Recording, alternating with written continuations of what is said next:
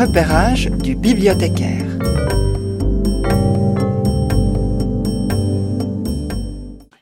Bonjour, bonjour et bienvenue à cette euh, nouvelle émission, si l'on peut dire, de la BSR Actualité et à cette euh, promenade dans euh, les nouveautés les nouveautés présentes et à venir, donc les livres eh, qui sont déjà disponibles dans la liste, ceux qui sont en lecture et ceux qui eh, attendent patiemment ou impatiemment d'être enregistrés. Cette eh, section qui s'appellera neuf Quoi de neuf dans la liste parce qu'évidemment on va parler du neuf, du neuf présent et du neuf à venir. Et euh, ce mois d'avril qui est un mois euh, charnière, qui est un mois qui avance déjà gentiment vers l'été, et dont l'étymologie, euh, certains la rapprochent d'Aphrodite, donc de Vénus, avec tout ce que cela implique, et d'autres de l'ouverture. April, ouverture est d'ailleurs un lien avec ce qui se passe, l'ouverture des terrasses, et aussi l'ouverture à de nouveaux territoires littéraires qu'on va explorer brièvement mais intensement de suite. Et donc, quoi de neuf dans cette liste très riche, hein, plus de 80 titres qui vont vous être proposés ce mois-ci? Alors, on va évidemment faire le focus sur certains que je trouve intéressants. Là, il y aura des genres variés, puisqu'on va parler des romans, mais aussi des documentaires et des livres d'un autre genre. On va commencer, on va commencer avec un roman. une fois n'est pas coutume, euh, je vais parler d'un roman d'aventure, plutôt des... des euh, oui, c'est une sorte de, road movies, mais, à cheval, et bien sûr avec des coups de feu, avec des, des rebondissements. Et il, euh, en fait, c'est le, dernier volume, mais c'est celui dont on va parler, d'une trilogie qui s'appelle Lonesome Dwarf. Et l'auteur, c'est Larry McMurtry, qui malheureusement vient de nous quitter il y a, peu de temps. Un grand romancier américain et aussi libraire d'ailleurs. Donc ces livres, euh, qui s'appellent spécifiquement Les rues des Laredo, se déroule au 19e siècle. Au 19e siècle, aux États-Unis, à la frontière, dans cette zone euh, du Texas, mais aussi Nouveau-Mexique et la, frontière mexicaine, est un peu plus euh, perméable et poreuse qu'elle ne l'est maintenant, pas de murs, euh, de séparation, etc. Et dans les deux côtés, il y a des personnages des, gardiens de la justice et de la loi, évidemment des euh, justice et euh, ceux qui, euh, des, bandits, quoi, des, des, criminels. Parfois, c'est les deux en même temps. Et, et ce monde qui est extrêmement bien décrit par Larry McMurtry parce que il pas, c'est pas seulement un, roman où il y a des affrontements, où il y a par exemple ces, ces cet ancien euh, ranger euh, Woodward Cole qui, qui devient chasseur de primes, mais qui est déjà euh, vieillissant, qui a un certain âge, surtout pour les métiers, et est chargé d'une mission.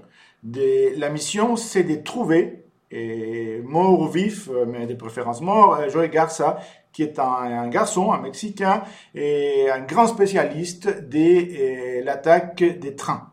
Parce qu'il faut savoir que cette période, et c'est ça le contexte historique, c'est le développement du chemin de fer aux États-Unis. Donc, les chemins de fer qui traversent et commencent à dénaturer, mais à traverser le pays en facilitant les commerces, les échanges. C'est une, euh, c'est aussi une mine d'or, si je veux dire, euh, littéralement pour les, les bandits, les, les, les et tous, euh, euh, tous ces gens qui essayent de, tirer le épingle du jeu, si j'ose dire, euh, dans l'Ouest américain, dans le Sud. Et, donc, il y a, cet affrontement qui, qui devient épique. Enfin, il y a la, recherche de ces personnages. Garça, qui est un, garçon, un jeune garçon, et un peu particulier, qui est trouble, mais très intelligent mais il y a aussi d'autres d'autres euh, personnages complètement dingues, euh, les brûleurs d'hommes par exemple, qui aiment brûler tout ce qui tout ce qui bouge. Et il y a des femmes extraordinaires, des personnages féminins qui sont en quelque sorte, d'une certaine manière, les, les contrepoids, les, vraies héroïnes de, de, de, ces livres. Et surtout la nature, la nature qui est décrite d'une manière assez, assez euh, poétique, mais en même temps réel, réaliste. On se, on, se croit vraiment dans ces milieux qui est à la fois arides, mais qui peut receler des, des, des, des coins euh, magnifiques et riches, où il fait très froid la nuit, mais peut faire extrêmement chaud les jours, et avec cette poursuite, cette poursuite dans laquelle... Hum, euh, qui sera le gagnant et qui sera le vrai héros. Et parfois, les plus futés, les plus malins ne sont pas ceux qui gagnent. Alors que cette trilogie, dont on aura d'ailleurs les deux autres volumes bientôt, comme ça on aura la, vue d'ensemble, mais qu'on peut déguster, on peut déguster en individuel. Et donc, c'est le livre de Larry Marmurtry que je vous recommande, Les rues de Laredo, disponible avec les numéros 69 827. Et maintenant, on va passer à un documentaire ou plutôt deux, parce que tout d'un coup, je me suis dit, je vais le mettre en, relation parce qu'il y a un lien entre les deux. Alors, ces deux documentaires, c'est un livre qui est euh, ancré dans la, dans la société, mais dans l'histoire aussi. Le premier qui s'appelle Les nouvelles routes de la soie, l'émergence d'un nouveau monde d'un auteur qui s'appelle Peter Frankopan. Alors, Peter Frankopan, c'est ça a été connu. Il a, il a écrit un livre qui s'appelait justement Les routes de la soie, où il, décrivait historiquement tous ces, tous ces liens, tous ces tissus des, des, relations historiques, économiques, sociaux, culturels qui sont établis grâce à ces à, à, à cet chemin commercial, à cette route commerciale, bon, un petit peu flou parce qu'il y a, y a plutôt des, des routes, justement, comme le nom l'indique, de la soie. Donc c'est un livre qui a fait euh, grand bruit, un, des grands euh, livres d'histoire qui a été publié récemment. Et là, c'est les nouvelles routes de la soie, parce que là, il, analyse la situation actuelle où justement euh, les, centres de, de, gravité du monde se déplacent vers l'Orient. Il y a la Chine, bien entendu, mais il y a tout cet tissu commercial qui s'établit de la Chine au Moyen-Orient, en passant par, la, par bien sûr la Russie et aussi euh, en arrivant jusqu'à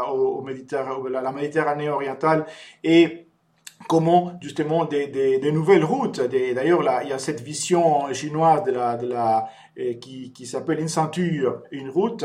Et la ceinture, ce sont justement les routes terrestres, mais la, la, les routes sont les routes maritimes pour développer le commerce et en même temps, d'une certaine manière, assurer euh, euh, son hégémonie euh, dans la région. Et en allant même jusqu'à établir des liens assez, assez profonds avec les talibans et en ayant une vision d'avenir pour l'Afghanistan, là où les Américains euh, semblent avoir échoué, et eux qui sont laissés un peu, euh, qui partent en laissant la clé sur le paillasson, paillasson qui a été construit par la Chine, et qui, et donc, euh, il va, il va voir, euh, il, il, commence à voir déjà des, changements économiques, mais tout cela provoque, bien entendu, avec toute cette masse d'œuvres d'infrastructures euh, pour euh, augmenter le développement, donc la, construction des routes, des oléoducs, etc., ça provoque en même temps euh, une transformation de la nature, ou plutôt parfois, même si euh, la Chine se prétend maintenant être dans c'est une mouvance, une direction écologiste, écologique. Euh, la nature est, est, est, altérée, est bousculée, est malmenée, et on voit ces développements, cette progression qui euh, n'est pas euh, unilatérale, qui n'est pas que positive, mais qui est en fait, qui, qui, qui est en train d'avoir lieu en ce moment précis. Et donc, dans les nouvelles routes de la soie, c'est très bien expliqué, et très clair, et avec maintes euh, détails, informations. Donc, les nouvelles routes de la soie, qui est disponible, le numéro 69849. Et je vous disais que je voulais le mettre en relation avec un autre livre qui est aussi euh, dans cette liste parce que justement cet autre livre, il va nous parler d'une certaine manière des effets de cette, euh, de cette tendance au développement extrême. Enfin, en tout cas, c'est une des causes des, euh, du thème du livre dont je vais vous parler. C'est un livre qui a été écrit par Marie-Monique Robin et qui s'appelle La fabrique des pandémies et comme sous-titre, euh, à préserver la diversité, un impératif pour la santé planétaire. Justement, parce que après moult enquêtes, euh, recherches, échanges avec des scientifiques, des savants euh, du monde entier, l'une des conclusions de ces livres est que justement la destruction de la biodiversité, les changements climatiques induits par, par toute cette destruction de la nature, et cette mondialisation galopante qui permet cette multiplicité d'échanges sans, sans mesure, sans contrôle, ont contribué à l'essor des virus et donc des pandémies comme celle qu'on est en train de subir en ce moment. Donc le livre est intéressant plus d'un lien, d'un aspect, et il nous parle aussi de comment certains, comme par exemple les Kogi, euh, donc ces peuples qu'on appelle les peuples autochtones au premier, ils ont une vision globale, holistique de la nature et de la protection qui nous manque, qui manque un peu en Occident, où les choses sont vues de manière fragmentaire et sans voir les conséquences à long terme. Donc ces rapports entre ce livre qui parle de comment l'expansion, l'étendue et l'augmentation qui, qui, va continuer si on si on fait rien des, des, des pandémies et des, des maladies euh, euh, virales est, est liée entre autres à cette destruction de l'environnement produit par un euh, développement effréné. Donc la fabrique des pandémies, préserver la biodiversité, c'est disponible le numéro 69836 et comme je vous disais, c'est un peu à mettre en relation avec le livre dont on vient de parler. Voilà pour ces deux livres. Et euh, maintenant, je veux euh, parler très brièvement d'un livre qui, euh, m'a beaucoup touché et qui touche certainement d'autres personnes actuellement. Et, c'est une, autrice plutôt, qui est un personnage un peu particulier. parce qu'elle elle écrit, elle écrit très bien d'ailleurs, mais son métier, si l'on peut dire, c'est d'être rabbin rabbin féminin, c'est Delphine Orviller, euh, qui est aussi un personnage médiatique qu'on voit beaucoup à la radio, à la télé, et, mais qui est très intelligente et qui, est, qui, euh, et qui est très sensible aussi. Et donc, ce livre s'appelle Vivre avec nos morts. C'est un petit traité de consolation dans lequel elle parle des expériences, comment elle aborde, parce qu'évidemment en tant que rabbin, comme les prêtres, comme, comme les pasteurs, etc., se voient euh, un peu euh, appelés par euh, les, proches des, personnes qui meurent, et non seulement pour, pour, pour ces derniers hommages, mais aussi pour un peu se rapprocher et essayer d'atténuer la, douleur de, de ceux qui, qui restent. Donc elle parle de, de ces expériences, mais elle lit cela à travers 11 récits euh, des, des, des, des, personnes différentes, donc personnes parfois célèbres, parfois euh, euh, inconnues, avec lesquelles il a eu un lien et comment son rapport avec, avec la mort s'établit et avec l'espoir et il lit ça avec son histoire personnelle, avec son histoire personnelle, et, donc le livre est, touchant, et il y a aussi évidemment des réflexions, des éléments des, des cultures, des religions, et c'est un livre qu'on peut lire quelle que soit votre euh, croyance, votre religion, même si vous n'en avez aucune, parce que c'est surtout un livre qui parle d'humanité. Et en plus, on apprend plein de choses. Vous allez apprendre par exemple, entre autres, si vous ne le connaissez pas, quel est le, le vrai sens, la vraie origine de l'expression abracadabra par exemple, parce que ça veut dire quelque chose, et vous allez l'apprendre en plus d'autres dans ce livre, très intéressant, très agréable à lire, qui s'appelle Vivre avec nos morts, et dont le numéro est 69 871.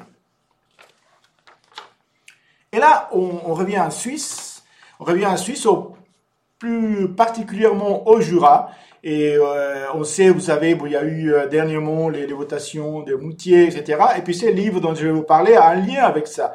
Puisque, euh, alors il ne parle pas de, ce qui se passe dans les années 2000, mais il parle de ce qui s'est passé dans les années 70. Et vous savez, enfin, certains d'entre vous, qu'aux années 70, il y a eu euh, en Suisse, euh, enfin ça, ça, ça brûlait un peu, ça, ça c'était chaud, et pas seulement en Suisse d'ailleurs, et il y avait en particulier euh, au Jura, qui à l'époque était complètement bernois, il y avait un mouvement autonomiste, séparatiste, qui n'allait pas parfois des mains mortes, mais en même temps, il y avait ces mouvements terroristes en Europe, en Allemagne, etc. Donc il y a tous ces mouvements-là.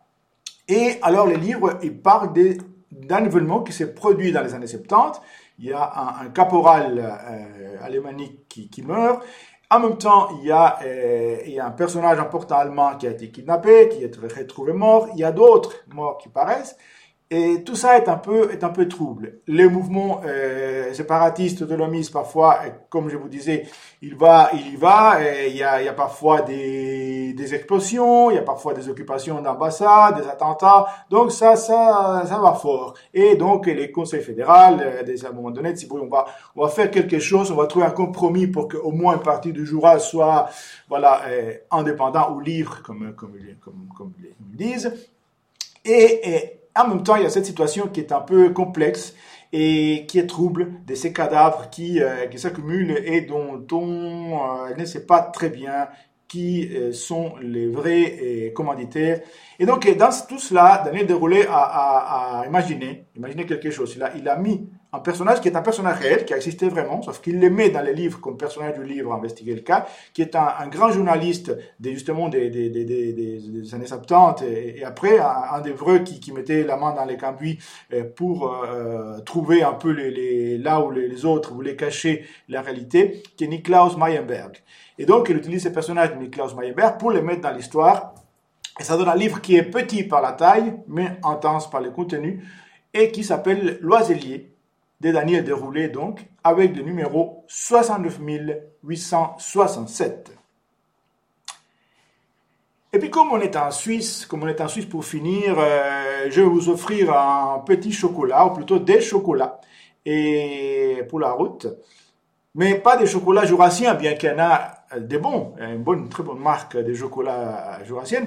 Et ce sont des chocolats plutôt polonais. Et d'ailleurs, ce ne sont pas pour vous, ce sont pour les directeurs parce que c'est comme ça que le livre s'appelle. Le livre s'appelle De chocolat pour les directeurs et c'est d'un auteur, d'un humoriste euh, euh, très fin, excellent, polonais qui s'appelle Slavomir Brochek, dont on devrait d'ailleurs enregistrer toutes les œuvres parce qu'il est, génial. On en a quelques-unes à la BSR. Et celle-là, qui vient d'être enregistrée, des chocolats pour, les directeurs. Donc, c'est des petites nouvelles humoristiques et caustiques qui un peu décompose, déconstruisent toutes ces situations de cette Pologne euh, euh, vaguement euh, communiste, socialisme qui, qui, qui se délite un peu. Donc il y a évidemment les directeurs, bien entendu, il y a les chefs de service, les comptables, les conseillers, les, pauvres stagiaires, les pauvres, toujours les pauvres stagiaires, les magasiniers, et tout ce monde qui est, qui est là. Alors évidemment qu'il y a des situations complètement kafkaïennes, invraisemblables, drôles et absurdes qui génèrent, qui produisent l'humour, un humour qui est parfois grand sang. Alors, il y a par exemple euh, il faut économiser, il faut faire des économies dans l'espace, une des nouvelles, et puis les directeurs, voilà, il veut que les gens réduisent un petit peu les... Et lui-même, il fait des économies, les directeurs, parce que c'est un camarade qui se sacrifie. Et donc, par exemple, il laisse une seule chaise dans son bureau, il élimine les autres. Comme ça, sa secrétaire peut partager sa chaise avec lui. Hein il se sacrifie pour la cause, en mettant la secrétaire dans sa propre chaise, et, ainsi de suite. Il y a des choses qui se passent dans l'histoire, mais il faut le lire, parce que c'est la, la patte de, Slavomir Brochek, qui va vous permettre des, sourires et parfois même des rires, et donc ça fait du bien par les temps qui courent. Alors, des chocolats pour les directeurs avec le numéro 69879. Et avec ce sourire, on conclut ce qui est, ce qui est dans la liste et ce que je vous propose. Mais l'offre est vaste et riche. Eh bien, qu'est-ce qui est en production ou en lecture, c'est-à-dire ce qui va être, et qui va être bientôt disponible ou euh, dans relativement peu de temps euh, à l'écoute? Alors il y a plusieurs livres, bien entendu, de tout genre aussi, et aussi bien des romans que des documentaires. Et là, je vais vous en parler des deux.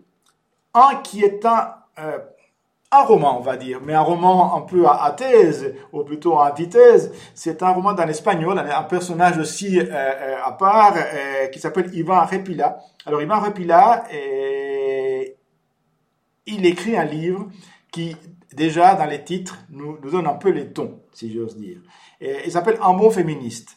Alors, je vous dit d'emblée qu'il faut avoir une certaine dose de deuxième degré, parce que les livres, d'ailleurs, ah, avant de vous parler du sujet, je veux dire que j'ai lu des commentaires sur le livre et qu'il y a des personnes, même des, femmes féministes engagées, qui euh, se demandaient si elle n'était pas, était pas sûre si elle avait aimé ou pas les romans. Vous voyez la, la, la complexité, l'ambiguïté. Alors, il y a de l'humour dans les romans, il y a aussi une thèse. Et en fait, voilà, pour vous dire, pour tout vous dire, en, très peu de mots, il s'agit d'un personnage qui est journaliste et qui euh, découvre en fait la, la, la parce qu'il habite, il, il, il, disons, il partage son appartement avec deux autres qui sont plutôt bof, euh, machistes, etc. Et il, euh, il découvre qu'il y a un problème. Et, et, donc, il se sent engagé dans la cause des femmes. Il veut être, il veut aider à la cause des femmes pour l'égalité, pour l'égalité, pour la, pour la suppression de tout ce qui euh, opprime les femmes. Et donc, il rencontre une femme, une femme géniale qui s'appelle Nom Nauja. Et, et, donc, il, il réfléchit comment on peut faire pour que les femmes revendiquent etc. Et il pense que la seule solution, c'est une révolution, une révolution totale, radicale. Mais comment on fait une révolution? Alors, lui, il va utiliser la technique de la provocation terroriste et il va faire deux choses. D'un côté, il va créer des faux profits sur Internet pour, pour, pour construire un personnage ultra féministe qui critique, et de l'autre côté, il va créer une situation euh, d'électrochoc qui oblige, qui pousse les femmes à se battre. Et il va construire, il va créer avec un petit groupe de, de, de, de vrais machos euh, bornés, etc., un, un, un, truc, une organisation qui va appeler l'État phallique. Et imaginez déjà une sorte de groupuscule de machos ultra pour euh, attaquer en quelque sorte les femmes de toutes les manières possibles et provoquer un retour, une, un éveil de la conscience féminine et féministe. Évidemment, les choses sont beaucoup plus compliquées que ça et je ne vais pas vous raconter comment ça finit. Alors, il y a de l'humour, ça grince parfois, ça grince même beaucoup. Et il y a des thèses, il y a des idées. C'est un livre qui, qui sous, sous son apparence, des, des, des, complètement déjanté et drôle, c'est beaucoup plus profond que ça. Et, et je vous le recommande. Mais euh, comme je, avec une certaine dose de deuxième degré de distance, pour un public, on va dire, averti. Mais c'est un livre euh, extrêmement intéressant et qui, et qui, qui parle dans, dans, le monde dans, les, de, dans lequel on vit actuellement. Donc, Divan Repila. Le deuxième livre, c'est un livre euh, d'une autrice française, s'appelle Joyce Orman. Et c'est un, une immersion, c'est un, un reportage, c'est une enquête mais en même temps, et comme euh, Joyce Orman a une très belle plume et une grande sensibilité, c'est un livre qui, même si ce n'est pas un roman, ça pourrait être lu comme ça, mais, mais c'est assez poignant. Ça s'appelle À la folie. Pourquoi ça s'appelle À la folie? Euh, On aime beaucoup À la folie, mais là, en l'occurrence, c'est la vraie, c'est-à-dire qu'elle va, Joyce Orman, elle va vraiment euh, s'immerger, s'immerger pendant une année entière dans un hôpital psychiatrique en France, actuellement. Et elle va aller dans un pavillon de cet hôpital psychiatrique et elle va établir des, liens étroits, parfois à la limite du danger, mais avec un certain nombre de patients qu'on appelle le fou, parfois, malade. Et elle va aussi établir des liens avec les soignants. Parce que les soignants, les infirmières, les, aides-soignants qui sont là, qui sont tout le temps, avec des médecins aussi, mais qui les, les médecins psychiatres qui sont un petit peu en, haut, de, la, de, la, pyramide. Mais là, il va, voir, il va surtout faire parler et parler avec les gens qui sont en bas, qui sont soit ceux qui subissent, soit ceux qui, sont là pour, eux. Et il va les faire parler, Catherine, Joseph, Robert, des personnages touchants, chacun avec son vécu, son histoire, assez dur parfois. Et, elle va les faire parler et transformer, enfin, offrir euh, nous offrir leur, leur, leur, euh, discours, ce qui se passe dans, dans, leur tête, et aussi de toutes ces personnes qui, qui consacrent leur vie à les soigner. C'est un livre d'une grande beauté et d'une grande humanité, à la folie de Joyce Herman, qui est en lecture en ce moment. Et bien sûr, il y en a bien d'autres, mais comme on a un petit peu parlé, je vais m'arrêter là et vous parler de ce qui attend sur ma table. Eh bien, Qu'est-ce qui se trouve sur la table du bibliothécaire prêt à être enregistré? Bien des livres de tout genre aussi. Et je vais vous parler d'un roman et d'un livre euh, documentaire qui, euh, qui est un peu entre l'histoire et la politique la réflexion sociale.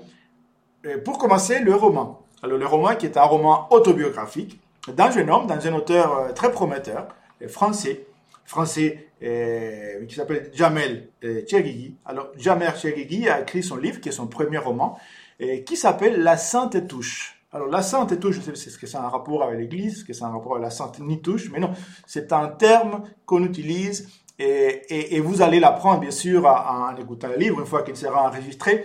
Alors ça se passe dans le nord de la France, parce que moi, c'est les quartiers défavorisés. Et lui-même, le narrateur, qui est un alter ego de l'auteur, c'est un jeune homme qui est un peu, comment dirais-je, un peu paumé, quoi. Il, il est, il est alcoolo, il veut rien faire de sa vie. Il a été, son père l'a jeté dehors. Et puis, il va errer, il va errer dans la rue. Euh, et il a quand même une certaine sensibilité euh, littéraire, mais il n'exploite pas, il, se laisse aller, il, fume de la drogue, etc. Et puis il rencontre un personnage, un personnage haut en couleur qui s'appelle Alain Basile, en fait qui ne s'appelle pas vraiment Alain Basile, mais on, le saura aussi dans le livre, et qui gère une épicerie de quartier. Ça c'est la couverture, parce qu'en réalité il, a des immeubles un peu miteux qu'il qu sous-loue, qu'il loue, qu'il sous-loue, et, il fait un peu dans les trafics, ou même un peu beaucoup dans les trafics. Bref, il va euh, entrer dans les, dans les l'Andréon, il va se faire un petit peu engagé par, ces, par cet Alain et ça va donner des aventures cocasses, drôles, terribles parfois, dramatiques. Il y a toute une petite galerie des, des personnages, et, aussi des marginaux, paumés. Là, en fait, c'est une vraie immersion, c'est une vraie immersion dans, dans ce monde et, et, et, là, bon, il y a certains qui pensent même à, Céline, à Louis Ferdinand, euh, dans, dans, la manière de parler. Il y a un langage parlé très, très, très, très proche du langage oral, de la langue orale, mais aussi, euh, parfois, c'est sophistiqué en même temps. Et, ces jeunes euh, qui va, bon, finir, après, ils, vont devoir, c'est les pseudo-Basile,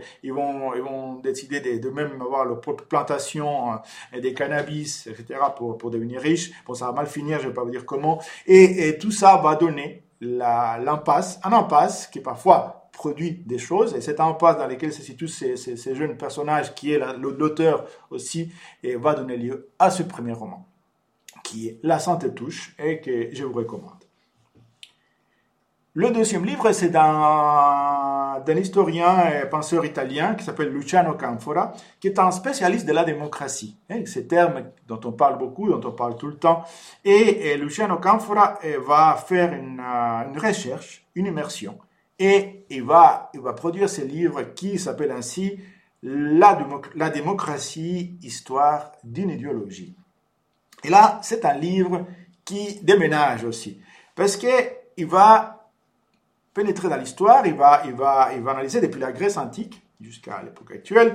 Et ce qu'on appelle démocratie. Qu'est-ce que c'est vraiment la démocratie? Comment ça se manifeste? Comment les pouvoirs euh, de, la masse, du peuple, se manifestent et utilisés C'est quoi vraiment la démocratie? Et d'ailleurs, les Grecs, dont on dit qu'ils ont inventé la démocratie, quel rapport avait vraiment? Parce qu'aucun auteur athénien, grec, n'a loué la démocratie en tant que telle.